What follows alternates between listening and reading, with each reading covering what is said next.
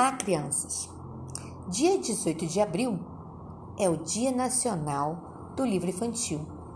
Sabe quem nasceu neste dia? José Bento Renato Monteiro Lobato. Ele foi um grande escritor brasileiro e uma das obras mais importantes dele foi a história do sítio do Pica-Pau Amarelo, feita especialmente para o público infantil. E é sobre uma dessas histórias que a gente vai conversar hoje. Até já!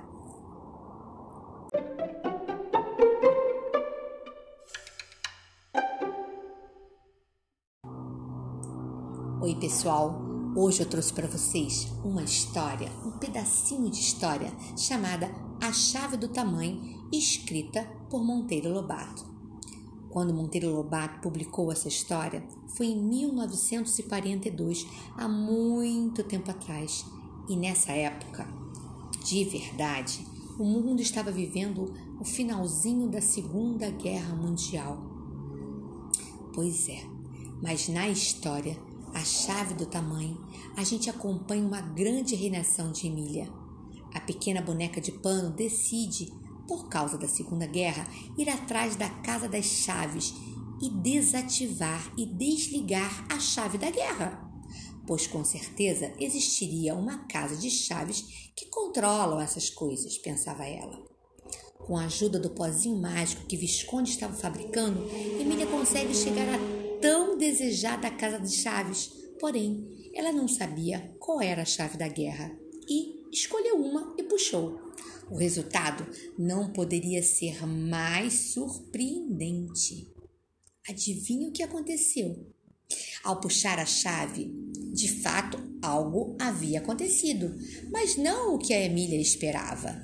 Em vez de puxar a chave da guerra, ela acabou puxando a chave do tamanho e, consequentemente, passou dos seus 40 centímetros para um centímetro de altura.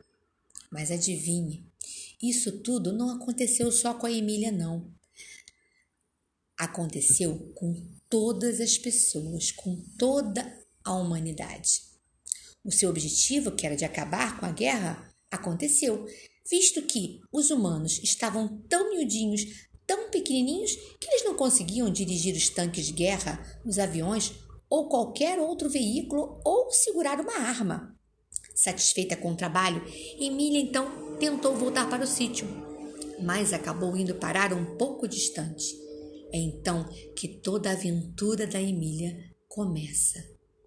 Ela vai tentar se adaptar ao novo tamanho, vai perceber os grandes perigos que existem para algo tão pequenininho e como a humanidade vai viver a partir daí. Mas aí você vai ter que ler a história para poder descobrir como tudo acaba. Um beijo, crianças!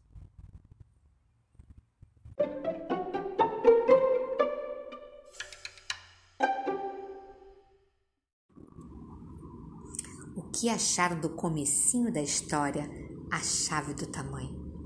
Que chave será essa? Será que é igual a chave da porta? Ah, pois é. O livro A Chave do Tamanho está lá na nossa sala de leitura. Então, quem puder, pesquise na internet para achar um pouquinho mais sobre a história. Caso contrário, aguardem. O livrinho está lá guardadinho para vocês pegarem emprestado e conhecerem o final da história. Um grande beijo.